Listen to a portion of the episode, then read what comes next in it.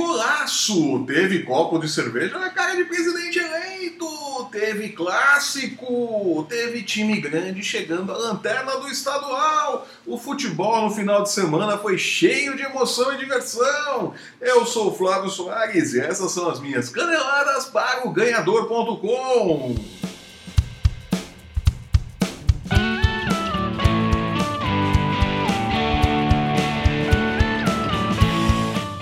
diversão para todos os gostos no final de semana esportivo pelo Brasil. Vamos começando pelo Campeonato Paulista, no clássico entre Palmeiras e Santos, deu Verdão. 100% no estadual, o Palmeiras é o mais forte candidato ao título paulista deste ano e também é um dos quatro fortes candidatos ao título brasileiro. Tá ali junto com o Cruzeiro, com o Flamengo e com o Grêmio, que continua com um bom time. Mas daqui a pouco nós vamos falar do Grêmio, o Grêmio que voltou com os titulares no campeonato estadual nesse final de semana. Né? E o resultado né, não foi essas coisas, né?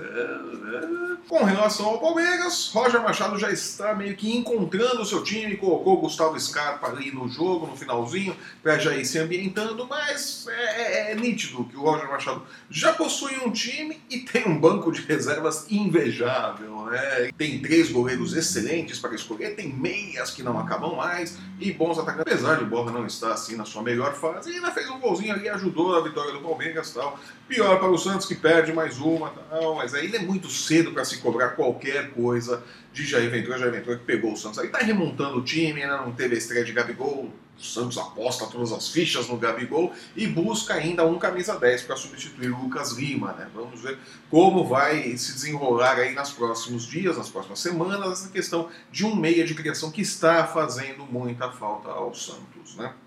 O Corinthians segue com a segunda melhor campanha do Campeonato Paulista, também venceu de novo no final de semana sem muito esforço, né? Mas o que chamou a atenção mesmo, né?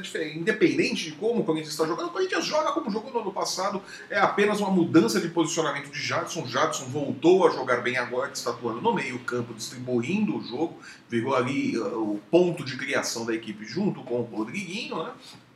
Mas o Corinthians joga muito parecido com o que jogava no ano passado, apesar da nova disposição tática. É, é aquilo.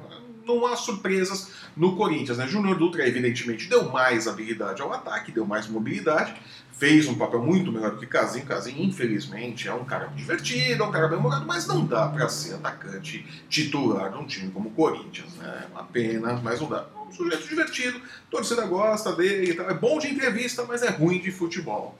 Mas o que foi importante no final de semana do Corinthians foram as eleições, né? André Sanches voltou à presidência do clube com um terço, com coisa de 30%, 33,9% né, de votos. Né? André Sanches é o presidente com, eleito com uma minoria, vamos colocar assim, por culpa da incompetência da oposição corintiana, que não soube se juntar, se aglutinar em uma chapa única para alternar o poder dentro do clube. Né? Como a oposição não sabe se unir, não sabe trabalhar juntos, né? parece que todos os lugares onde a oposição não sabe é, trabalhar com um projeto único, André Sanches volta ao Parque São Jorge e volta à presidência sob protesto. Então logo foi confirmado o nome de André Sanches como novo presidente do Corinthians, já começaram os protestos, perguntando principalmente a questão dos custos do estádio, como que estão essas contas e tal, e essa vai ser uma bronca que vai sobrar no qual de Luiz Paulo Rosenberg, né? a melhor coisa da nova administração de André Sanches no Corinthians, né? Paulo Rosenberg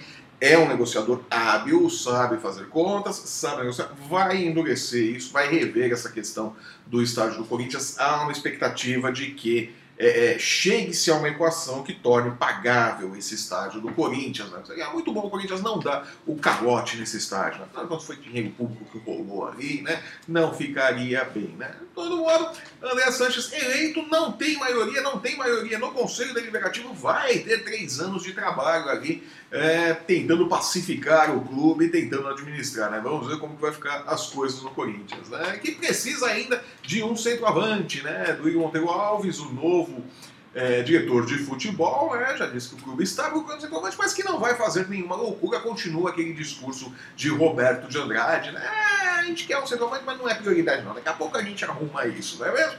Então vamos ver como que fica aí a questão do Corinthians. Mas André Sanches, novo presidente, não vai ter vida fácil nos próximos três anos. Vamos ficar de olho.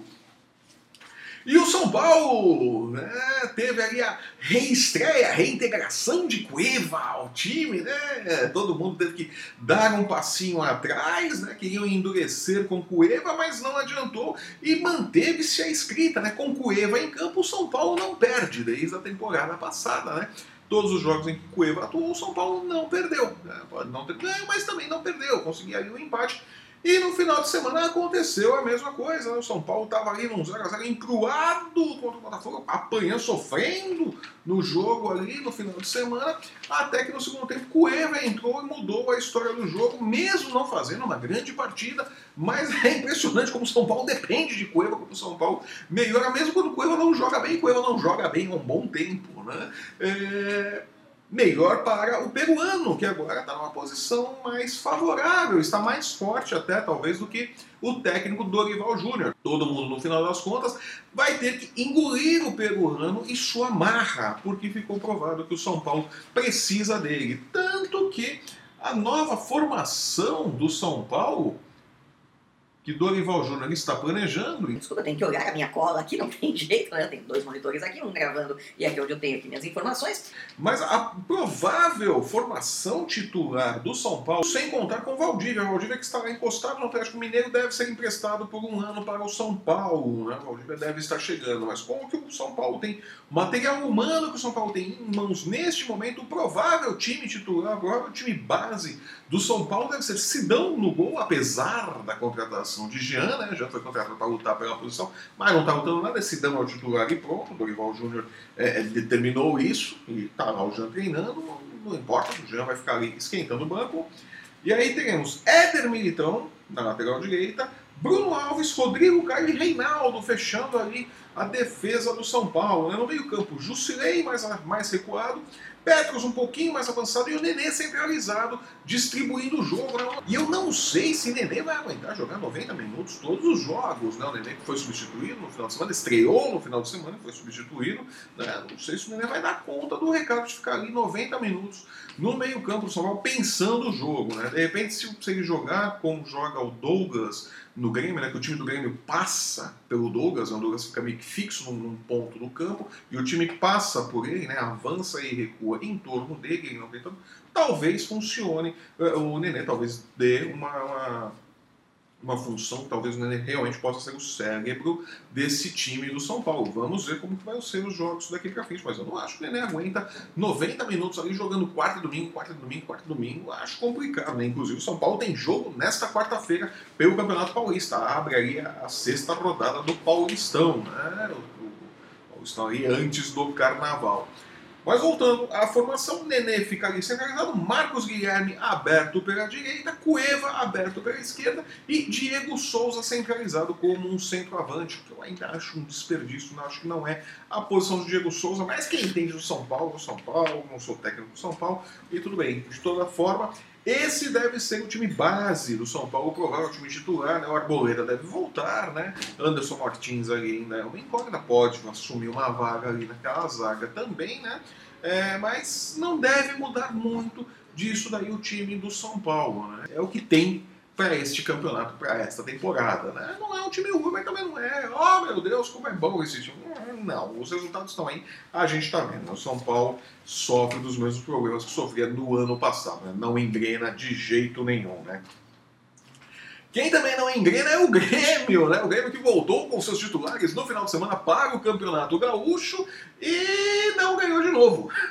O Grêmio sofreu mais uma derrota, né? E agora é, com o empate do Novo Hamburgo no, fechamento da rodada do Campeonato Gaúcho, o Grêmio é o lanterna. O Grêmio está ali na lanterna da competição para a alegria do Internacional. Né? O Internacional que está soltando rojões de alegria. Né? O Grêmio está lá em 12 lugar com apenas um ponto conquistado. Uma campanha péssima do Grêmio. Tão péssima quanto a do Novo Hamburgo, atual campeão gaúcho, né, que venceu ali o gauchão é, no ano passado, em 2017, e que está na vice-lanterna com dois pontos. Né?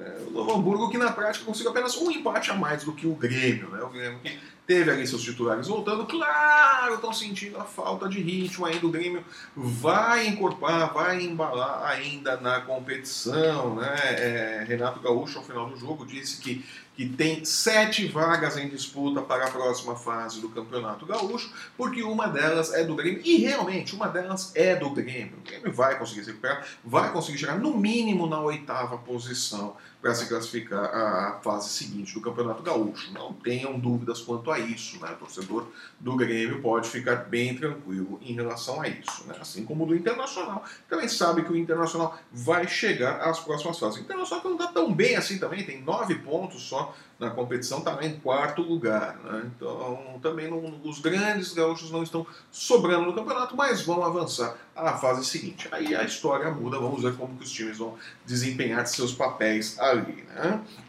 E em Minas Gerais o Cruzeiro vai sobrando no campeonato. Teve direito, inclusive, a golaço de Arrascaeta no final de semana. Né? O Arrascaeta pegou ali de voleio a entrada da área do América marcou um golaço, talvez o gol mais bonito do final de semana, né? O Cruzeiro ali que segue dominando o campeonato estadual, né? E é candidato sim ao Brasileirão e a tudo que ele disputar. O Cruzeiro está com um time forte, vai se reforçar ainda, ainda busca mais um atacante para fechar de vez o elenco, né? Para essa temporada. E o Cruzeiro vai surpreender, vem jogando bem, vem mantendo o trabalho. O Mano Menezes faz novamente um bom trabalho. O Cruzeiro entra a temporada 2018 mais forte do que estava em 2017 vale a pena ficar de olho no Cruzeiro.